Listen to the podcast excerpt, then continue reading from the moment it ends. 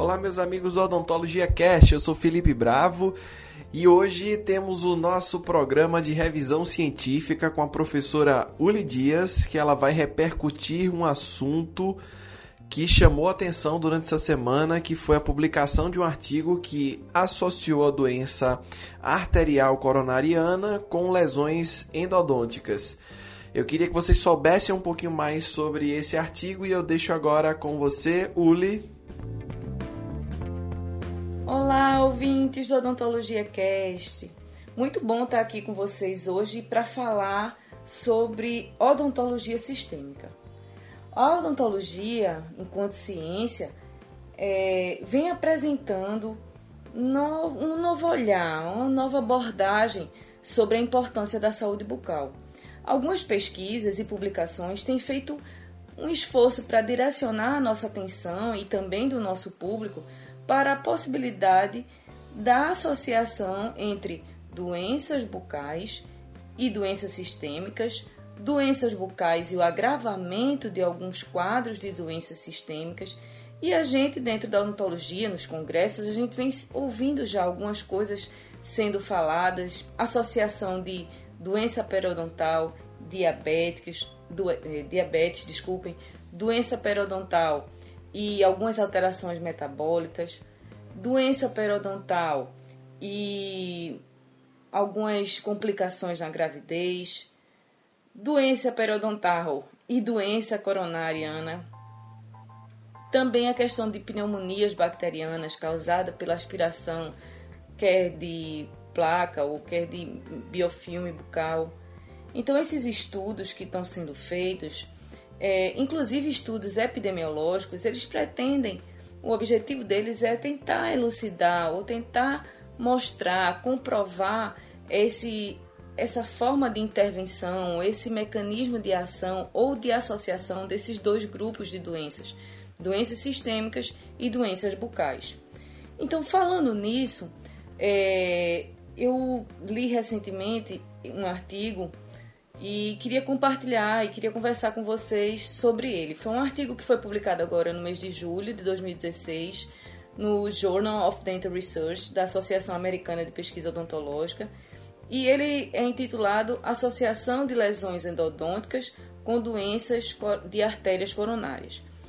Esse artigo traz umas observações bem interessantes que eu queria compartilhar, como eu falei, e queria incentivar porque vocês sabem que a gente disponibiliza o artigo né, é, para vocês. Então, gostaria de incentivar a leitura de vocês, né, especialmente para esse artigo, porque existe uma série de resultados nele que fica difícil de eu, de eu transmitir para vocês aqui, porque tem uns gráficos, umas coisas, e que vocês é, podem observar com mais calma, com mais tranquilidade no artigo, no papelzinho ou no PDF, né? Então ele vem falando da lesão endodôntica que é chamada de periodontite apical, né, que é uma infecção de origem polimicrobiana, né, resultada, é, resultante da destruição do tecido perirradicular. E para isso a gente vai abrir um parênteses, né, para fazer uma micro revisão, micro mesmo, tá? Sobre periodonto e periodontite. Então, a Associação Americana de Endodontia, de Endodontia, conceitua o periápice ou periodonto apical como um complexo de tecidos que circunda a porção apical da raiz de um dente. A gente lembra disso, é, o cemento, o ligamento periodontal, o osso alveolar, não é isso? As funções dos tecidos da região periapical são de sustentação, de inserção, de nutrição, de inervação e de defesa. E é constituída também de estruturas que apresentam íntima relação entre si, tais como o ápice radicular, o ligamento periodontal, apical e o, nosso, e o osso alveolar. O tecido pulpar ele apresenta pouca capacidade de reparo em virtude de estar circundado pela dentina que é um tecido duro, e apresenta ainda um suprimento sanguíneo restrito. Os tecidos periapicais, ao contrário do pulpar, apresentam condições muito satisfatórias que favorecem o reparo de sua saúde. Todas as lesões periapicais de origem pulpar aparentemente são irreversíveis sem tratamento endodôntico. Se a fonte de, de irritação periapical for removida por meio de um bom tratamento endodôntico, existe potencial para recuperação apical completa. Então, finalizada a microrevisão, vamos voltar para o artigo. Então, o tratamento de lesão endodôntica é a eliminação química e mecânica da infecção, que é o tratamento endodôntico. Park et al. em 2012 afirmou que a prevalência da periodontite apical é elevada e chega a 10% de todos os dentes que são tratados endodonticamente. E 5% de todos os dentes têm radiolucência periapical. O biofilme dos canais radiculares necrosados comumente consiste de muitos micro-organismos de nomes complicados, mas um deles eu queria chamar a atenção, é o Porphyromonas endodontalis. Ele é um bacilo gram-negativo e é um patógeno chave na periodontite apical.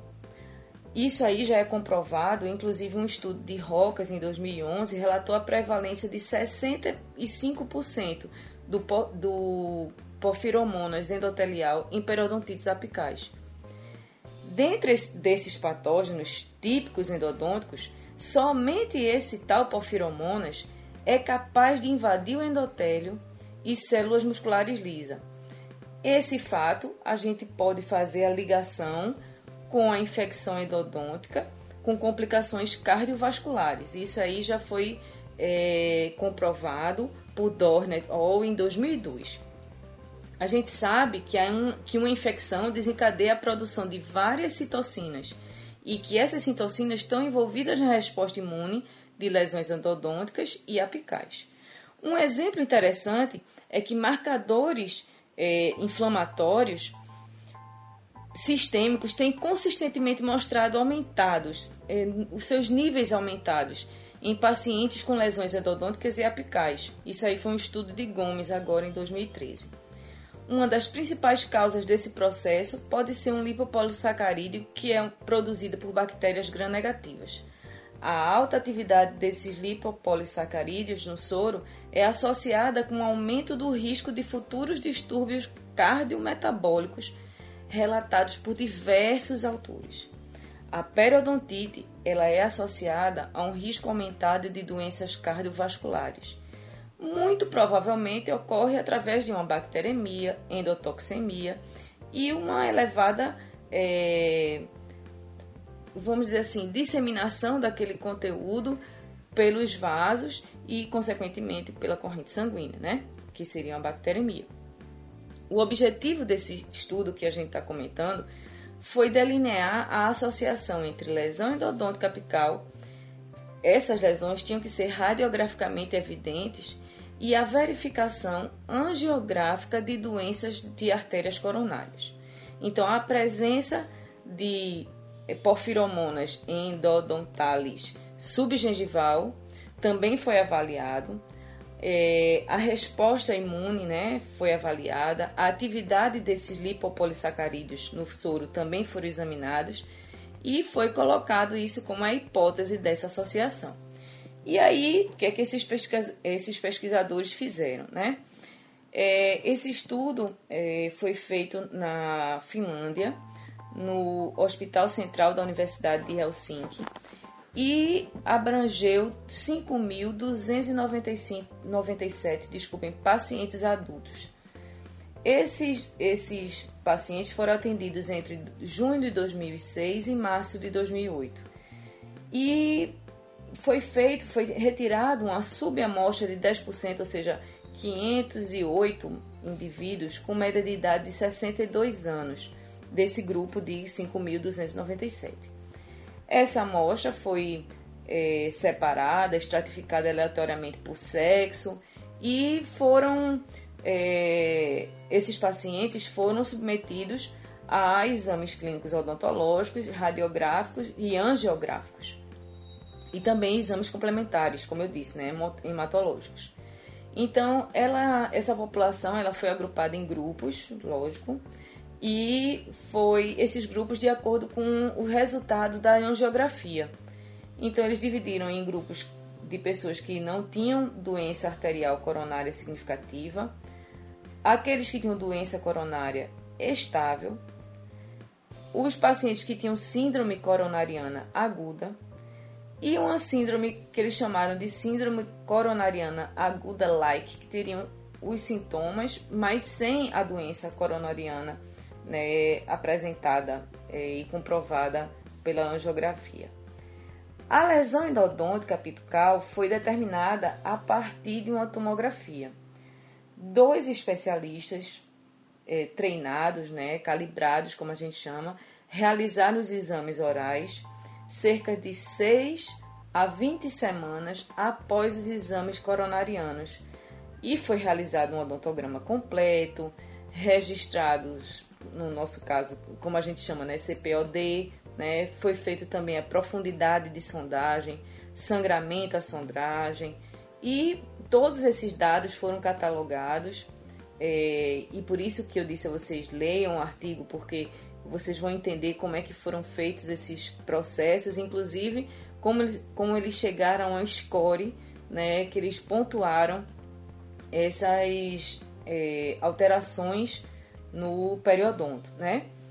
E é, a presença subgengival dos porfiromonas também foram definidas, por, foram analisadas através de hibridização de DNA e também os foram feitos a contraprova, né, dos níveis de anticorpos séricos também foram determinados pelo método de ELISA e todos esses resultados foram catalogados, tabelados e analisados é, separadamente e fizeram associação estatística né, da importância dessa, desses resultados.